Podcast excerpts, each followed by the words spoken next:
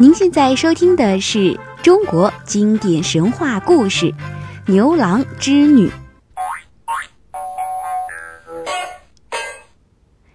天上有个织女星，还有一个牵牛星。织女和牵牛情投意合，心心相印。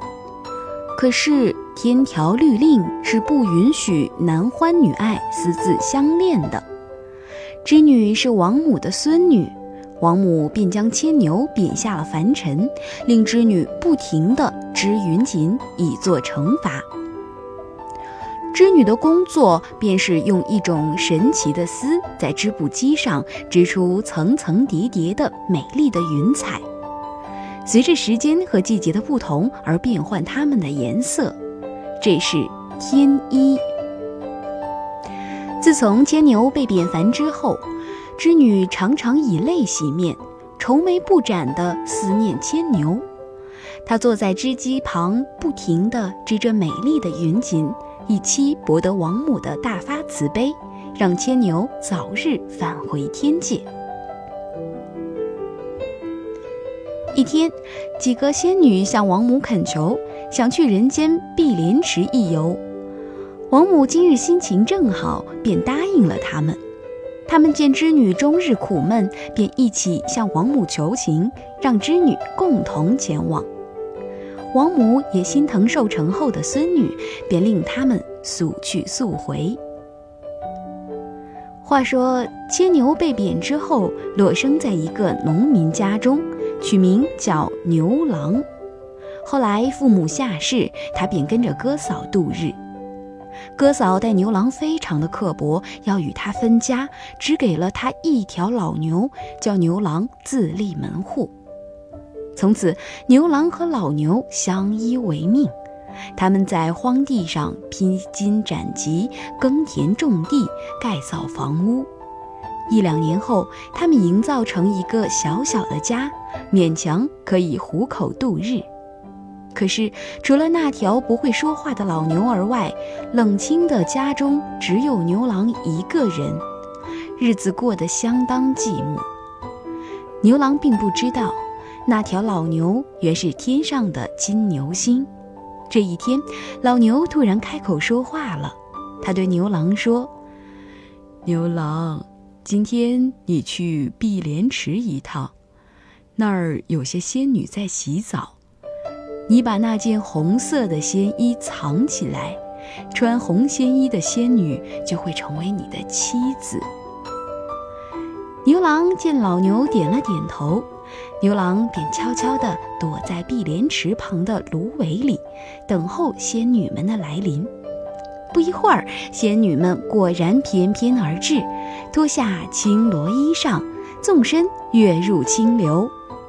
牛郎啊，便从芦苇里跑出来，拿走了红色的衣裳。仙女们见有人来了，忙乱纷纷地穿上自己的衣裳，像飞鸟般的飞走了。只剩下没有衣服、无法逃走的仙女，她正是织女。织女见自己的衣裳被一个小伙子抢走，又羞又急，却又无可奈何。这时，牛郎走上前来，对他说：“要他答应做他的妻子，他才能还给他的衣裳。”织女定睛一看，才知道牛郎便是自己日思夜想的牵牛，便含羞答应了他。这样，织女便做了牛郎的妻子。他们结婚以后，男耕女织，相亲相爱，日子过得非常美满幸福。不久，他们生下了一儿一女，十分可爱。牛郎织女满以为能够终身相守，白头到老。可是王母知道这件事后，勃然大怒，马上派遣天神仙女捉织女回天庭问罪。这一天，织女正在做饭。下地去的牛郎匆匆赶回，眼睛红肿着，告诉织女：“牛大哥死了。他临死前说，要我在他死后将他的牛皮剥下来放好，有朝一日披上它，就可飞上天去。”织女一听，心中纳闷儿，她明白老牛就是天上的金牛星，只因替被贬下凡的牵牛说了几句公道话，也贬下天庭。怎么会突然死去呢？织女便让牛郎剥下牛皮，好好埋葬了老牛。正在这时，天空狂风大作，天兵天将从天而降，不容分说，押解着织女便飞上了天空。正飞着飞着，织女听到了牛郎的声音：“织女，等等我！”织女回头一看，只见牛郎用一对箩筐挑着两个儿女，披着牛皮赶来了。慢慢的，他们之间的距离越来越近了。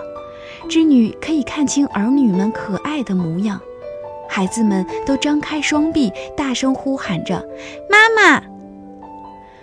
眼看牛郎和织女就要相逢了，可就在这时，王母驾着祥云赶来了。他披下他头上的金簪，往他们中间一划，霎时间，一条天河被波涛滚滚地横在了织女和牛郎之间，无法横越了。织女望着天河对面的牛郎和儿女们，直哭得撕心裂肺；牛郎和孩子也哭得死去活来，他们的哭声。孩子们一声声妈妈的喊声，是那样揪心，催人泪下，连在关旁的仙女、天神们都觉得心酸难过，于心不忍。王母见此情此景，也稍稍为牛郎和织女的坚贞爱情所感动，便同意让牛郎和孩子们留在天上，每年七月七日让他们相会一次。从此，牛郎和他的儿女就住在了天上，隔着一条天河，和织女遥遥相望。在秋夜天空的繁星当中，我们至今还可以看见银河两边的两颗较大的星星，晶莹地闪烁着。那便是织女星和牵牛星。和牵牛星在一起的还有两颗小星星，那便是牛郎织女的。一儿一女，牛郎织女相会的七月七日，无数成群的喜鹊飞来为他们搭桥。鹊桥之上，牛郎织女团聚了。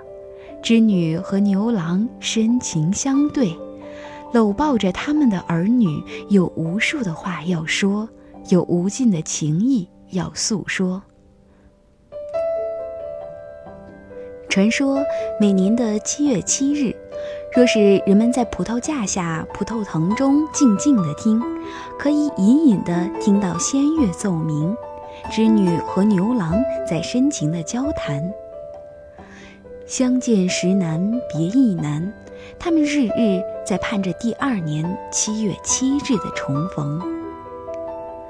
以上就是今天的中国经典神话故事之牛郎织女。